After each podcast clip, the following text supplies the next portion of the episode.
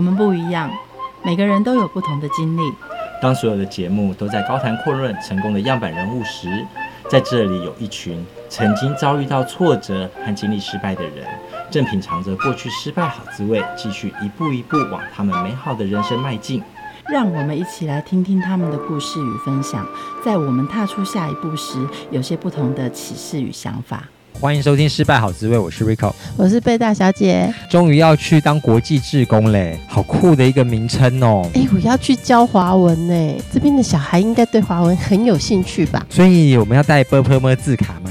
带很多的糖果去奖励小朋友吧，应该是这样子吧。还有嘞，还有嘞，他们要写字的铅笔呀，也要带着啊。他们要画画的纸啊，那要准备多少啊？我去教华文，你干嘛？发糖果？你只负责发糖果、哦，拍照。跟小孩说：“我好棒棒。”那我们要去多久？我们去七天吧。去七天哦。哎，七天你教得完吗？七天你至少可以把喝一直教到知吧？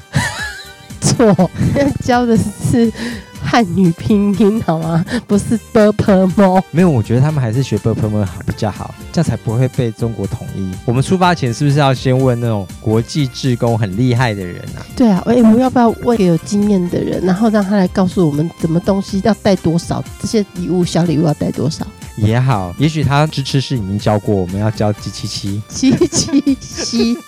七七七，还是不行。所以我觉得我教你可能要花比较多时间呢。我们今天欢迎海外工作者杨秀文来谈台湾的国际志工在海外发生了什么样的问题，到底犯了什么错误？欢迎秀文。Hello，各位好。在海外工多少经验？我从二零一一年开始当国际志工，后来到二零一四年的时候决定驻地服务工作，一直到现在。大概做些什么事情？大部分分都是呃做医疗合作的服务需求评估。那因为我本身的呃念的书还有专业背景的养成，都是医疗相关行业这一块，公共卫生、医务管理这件事情对我来说比较容易上手。在台湾的海外医疗救助的服务，大家都服务哪些事情？如果以呃医疗这个项目来说的话，大部分都还是早期都还是停留在义诊，就是免费医提供免费医疗的项目上。但是这几年有非常非常多很棒的医疗单位，还有呃甚至台湾政府都开始有做一些长期性的规划。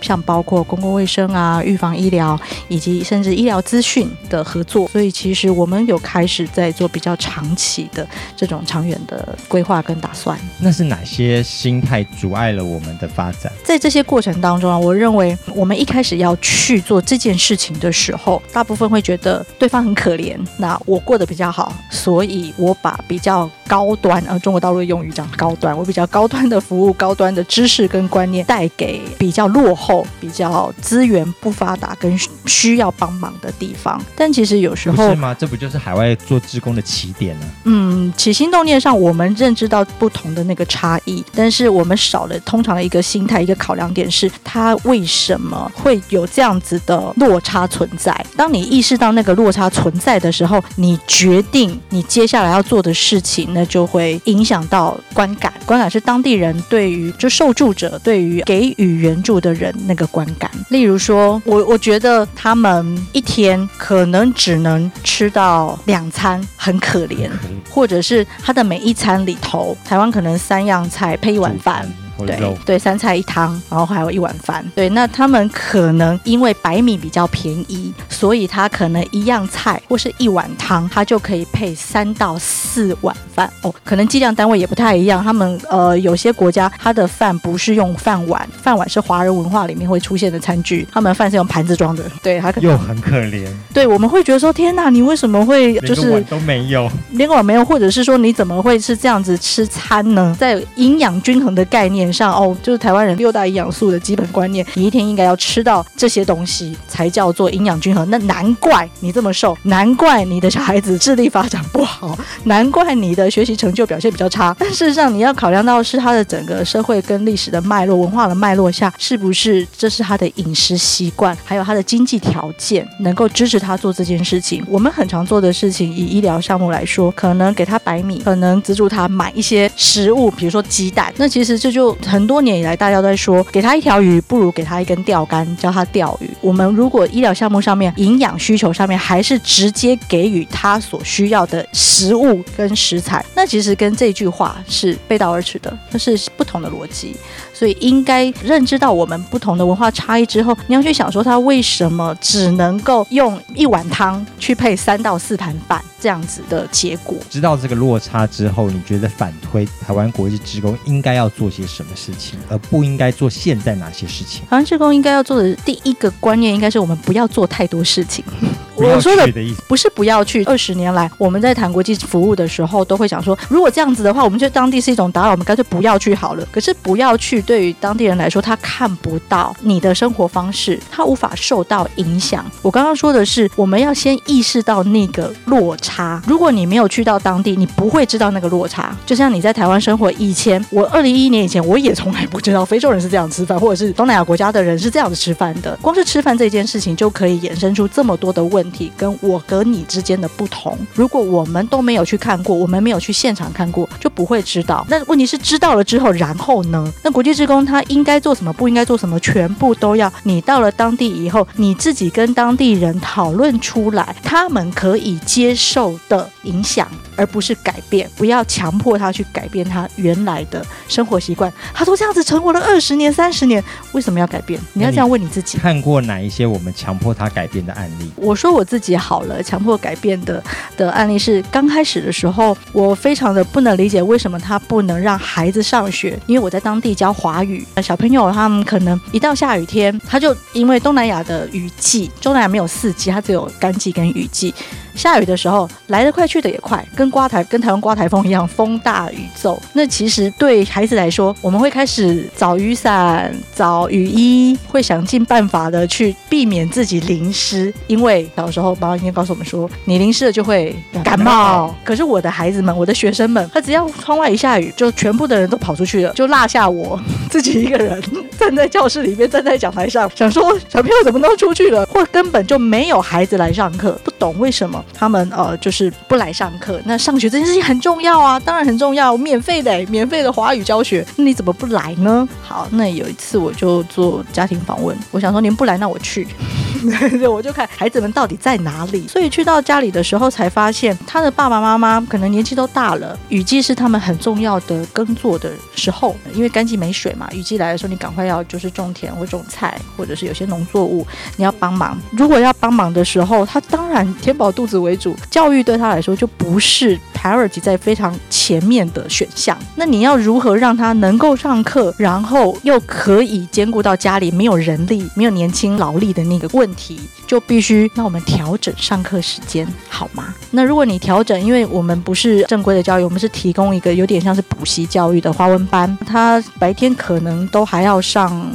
简文学校都还要上当地的公立学校，那这个时候你在调整那个课表的时候，你就必须问到每一个学生他们的课表可能会不一样，所以这些调整的过程里头，是你愿不愿意为了他们而改变你自己，跟你一开始想要改变他们，强迫他们来上华语课，没来，好，我就把你当掉，或是你再也不能来了之类的，这个角度是不一样的。跟有些根本没办法改变的，我们这边大学生暑假就要过去，是，那他们就要配合我们暑假的时候就要有空啊，不然怎么我们要变成是学期中的时候过去看他们吗？嗯如果我们讲国际职工这件事情，因为你你也是需要时间，你平常在台湾你也有工作，然后你也有学业，你要上学，你要上课，那你要上班，那当然有比较长一段时间的假期，你才有可能去到当地，好好的花一长段的时间跟当地人相处，无可厚非。但是你走了之后，你要想到的是，你在去之前其实都应该想回来了，你回国了，回台湾了之后，那这些人怎么办？所以你自己在设计你在这个暑假，或是这一段长长的假期，或是寒假的这一段时间里头的服务，如何能够延续到你下一次再去那个过程？你不能只有这一段时间哦，因为我有空。所以我来跟你们相处，那我没空的时候，你们就自生自灭吧。不是，当然不是这样。反正每年常常去的团体很多，接下来其他团体接棒吧。如果你用卫生教育的角度来看这件事情，我们举例刷牙。今天这个团体来教我背式刷牙法，明天那个团体来，或下个礼拜，或下个月，可能韩国、新加坡、日本的来，那他们教给我另外一个方法。如果你是当地人，你会觉得，哎。我到底要听谁的？你说不同的团体之间是不是要做一个合作？如果有一个当地的联系人，他会知道这样子的差异，所以他必须去协调。比如说，你事前是不是要沟通教学方法？你事前是不是要让呃我们知道你怎么教，或者是你要如何跟这些人一起 co work 的时候，你的方法、你的永续延续性做法，你下一次再来的时候，你会带来 advance 的课程吗？进阶课程吗？所以这些就是当地要有一个联系人，他能够确保你的服务是永续性，而不是一次性的体验职工，那很大的不同。你刚刚还说有其他的国家去服务，台湾跟其他国家在服务上相比有哪一些落差？台湾人比较习惯团进团出吧，我们的独立性跟西方人很不一样。西方人他们通常都是一个人或是两个人就到了当地。我觉得这个人数上面，呃，为什么我会特别提出来？原因是有的时候村子很小，他所需要的志工团可能不是那么大，不是那么多人。因为你到了当地，你要住进人家家里的时候，如果他就是没有 resort，他他就是没有没有。B&B，那你要住哪里？当然是住村民家里。问题是，他一个家里面就呀自己也没有房间，就是全家大小都睡在一个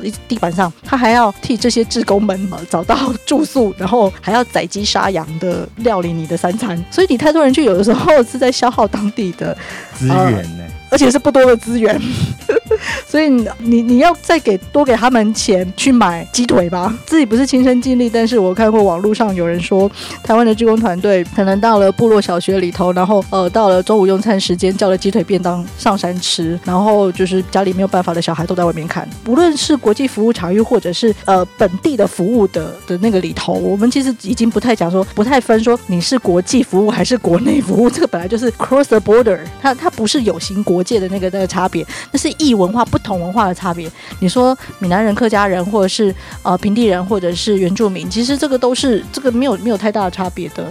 所以其实当你发现自己跟对方不同，而且你会消耗掉对方的资源的时候，你就要很考虑到底做的适不适合在当地呃跟他们一起 co work 的这个工作的概念。你不是施舍的，因为很多呃志工团体在进去的时候，因为团进团出，因为晚上要做一个呃烛光晚会的反思，所以我们通常都一个 group 可能要到五到十个人进去。但是其实团有团的好处，个人职工有个人职工能做的事情，发挥的。影响力是不同的。那个人也许是可以做单点深入的长时间的 be with them，跟他们一起。那团队的话，他能够做的是比较全面性的，因为团队里面的组成分子可能会比较多元。因为我们两个人做不了事情啊，要一个发糖果，一个发铅笔，还有一个 做晚会，这样不够人数啊。那你就要想说，是不是发糖果跟发铅笔这件事情是必要的？而且它不会有问题吗？会有什么问题？有什么问题？发糖果跟发铅笔跟发白米或是发什么那个，其实对受助者来说，它其实就像是一个 gift，它就像是一个礼物。它要完了吃完了，或者是就就没有了。以医疗界来说，已经很多年我们不再捐药了。第一个是当地的医药系统不同，在比较细微的差别是，当地医师不见得都会使用我们的 dose，呃，我们的剂量，因为各国医师的训练也也不一样。我们在给东西的这这件事情上面，要很 concern 是你给了他这个当做是礼物，他开始会有期。代，他觉得对你来说，他只是一个，你像是一个圣诞老公公给了。要的就是他那个眼神，那个眼神看起来这件事情是有互惠嘛，就是我得到了台湾社会给我的光环，然后我的受助者得到了他想要的礼物。这件事情是你用一个上对下的高度，那个 status。要怎么说？未接的那个差异去做这个做这件事情做服务，而不是用我们是平等的。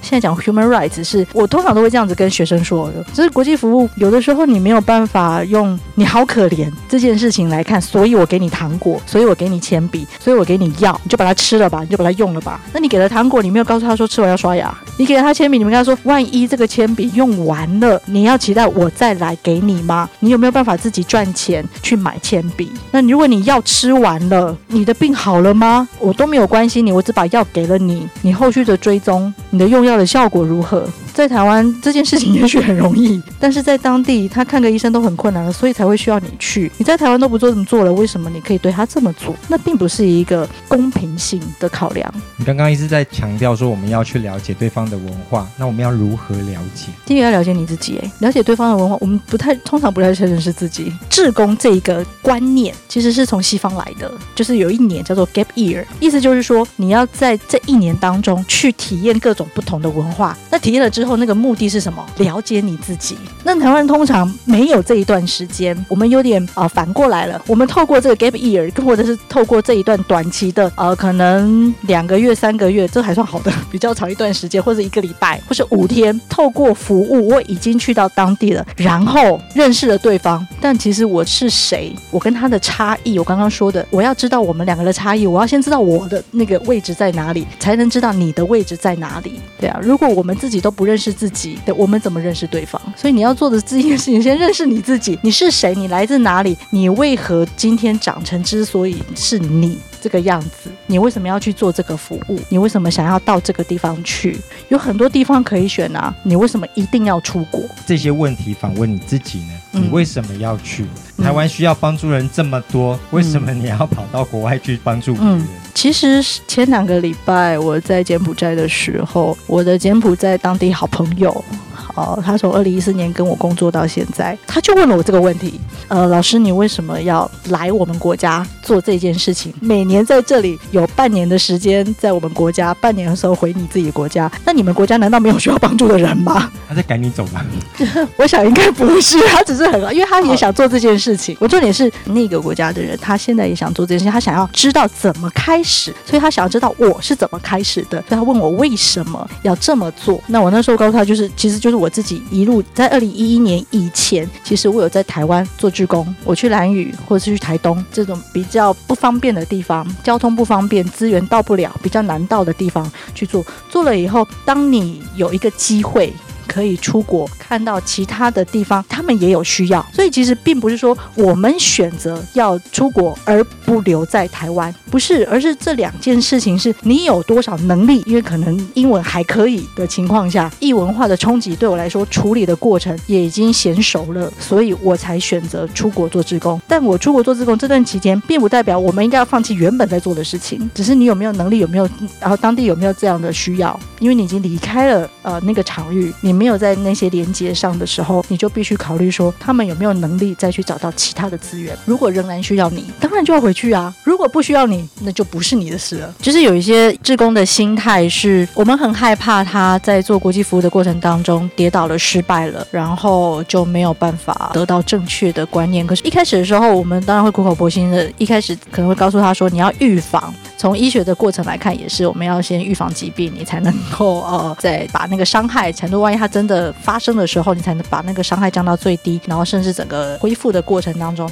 这是一整套的。在做服务的当中，一开始的时候，我也是这样子，会觉得我要告诉你说，你去这边会犯错，然后你你在什么位置走到什么地步的时候，你可能会面临到哪些挫折，一开始就会呃让他们有一个心理准备。可是后来发现，当他没有自己真的摔过一次的时候，他可能会。听不，第一个听不懂你在说什么，因为他不在那个场域里头，他不在那个范围里头，他无法想象。然后第二个是，如果我们一直告诉他说你的解决方案有 choice A、choice B，然后或者是你有任何的 option 的时候，他其实不会选择。真的面对的时候，他不会选择。所以我最后决定的方式，带领学生的方式就是，我让你自己跌倒，但是我会陪着你一起跌倒。我不会袖手旁观，但是我会问你，你跌倒了之后，你的感受是什么？然后你之后要。怎么做？你今天所能经验到的失败、挫折，以及你未来怎么再来一次，重新回头看你服务的过程，那就表示当地人他会遇到跟你一样的问题。所以我后来都让他们自己去去体验、去经验到那个如何跌倒再站起来的过程。举一个例子，它这这个是非常常见的，在东南亚国家，跟台湾一样，登革热是一个非常严重的疾病。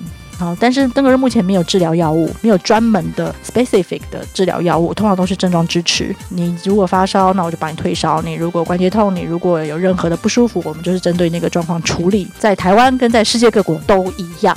但是最基本的判别是它有没有立即生命危险性。台湾因为例案例可能比较少，跟东南亚国家比起来，对啊，案例比较少。那台湾的预防也做得比较好。其实我们在判别上，我们的医疗资源可以支持我们，就是得到很好的帮助。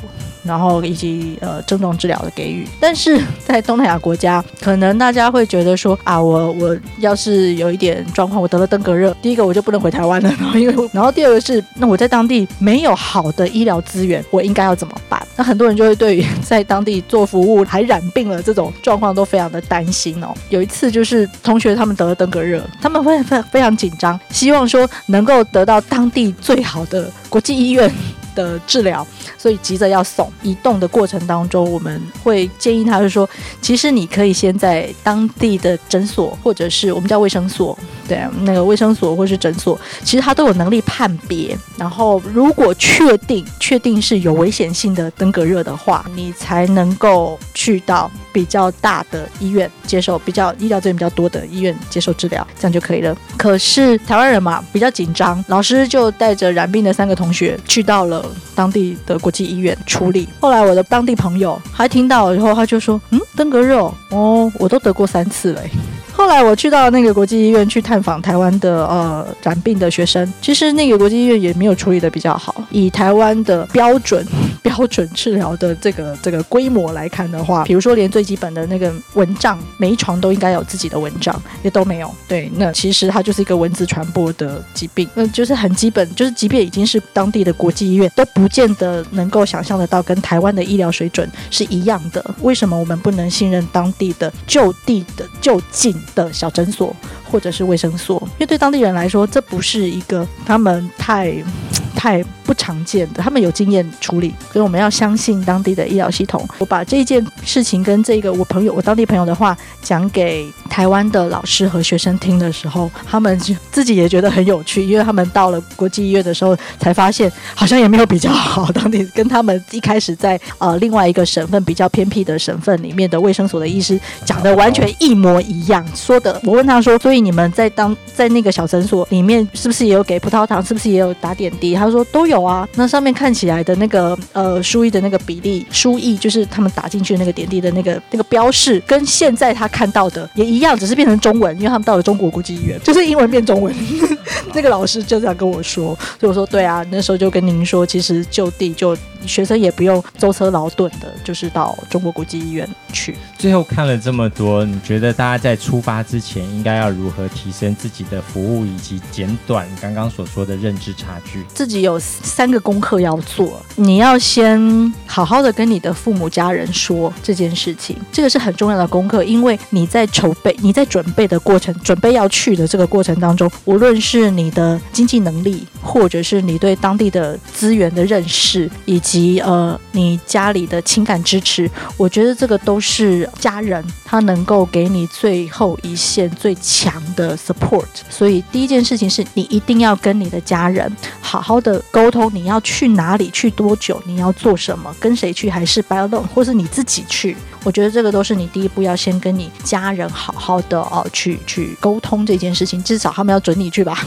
要有人知道你去了哪里，然后你你怎么了，你要要跟谁说呢？对，所以我这我觉得第一件事情是你要呃做好准备的，让让你的家人做好准备。第二件事情是你要跟当地人、当地组织、当地的任何你可以联络到的人，或者是熟悉当地的台湾人，就是你自己有的资源，能够找得到的资源，去跟他们请教，请教。说他在当地发生过哪些事情，他在当地的经验是什么？那如果是当地人的话，就直接跟他讨论过去他们有没有跟台湾人合作的经验。如果没有，过去他们有跟其他哪些服务团队合作的经验？如果完全都没有，我想你应该也不会找到他吧？那表示他对外的联络是有困难的。第二件事情是你要跟熟悉当地的人，如果能找到当地人那是最好。如果当地人的英文又可以跟你沟通到，你可以理解理解他，他也可以理解。你互相理解的状态，那是最好。如果没有，那你必须回头考量，你真的要去吗？因为你跟当地人接触，才能真正的把当地所需要的服务跟你做接轨。是，你要把 demand 跟 supply 完全 totally match，这不是一件容容易的事情。那一定有人去做过评估，那个评估就是不管那个评估的工具跟方法到不到位，你总是要先去问嘛，因为你没有经验过，那别人有过经验，无论这个经验是同样台湾人或者是当地人自己提出的，那都好，那强过你什么都没有问，什么都不知道，脑袋空空，两手空空的去也不太好。脑袋空空，但两手不会空空，就可能给糖果之类吗。第三件这件事情，你要为你自己做的准备，你要开始去阅读当地的有关当地的资料、书籍、网站。当然有网络上有很多的资讯可能是错的，以及你在台湾可以找到的当地人。他在台湾哦，这跟第二件事情不一样，是他已经 move 到台湾的。他在台湾是因为台湾的外国人很多，我们说东南亚移民也非常多。对啊，你要找不到印尼人，你要找不到柬埔寨人，你要找不到呃泰国人，你要找不到越南人，我想很困难。其实，在台湾这些人都有。你要去人家的国家，你先在台湾认识他的国家，跟他聊聊天，他一定会给你更多关于那个国家的观点。这就是你可以为这个文化冲突产生的准备，这是最快的方式，跟。当地人在台湾交朋友，你去到当地才有可能跟当地人变成朋友。谢谢，谢谢，谢谢。节目的最后，我们一起来听一首好听的柬埔寨歌。我们下次见，拜拜。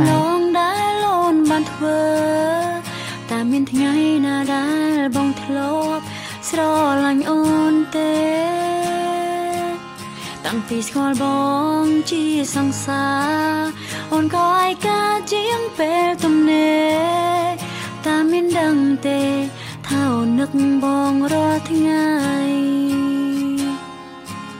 គ្រប់ពេលដែលបងមិនខ្វល់ពីអូនអូនតែងកុហកខ្លួនឯងរាល់ថ្ងៃថារូបប្រថ្លៃបងមិនមានអ្នកណាទេ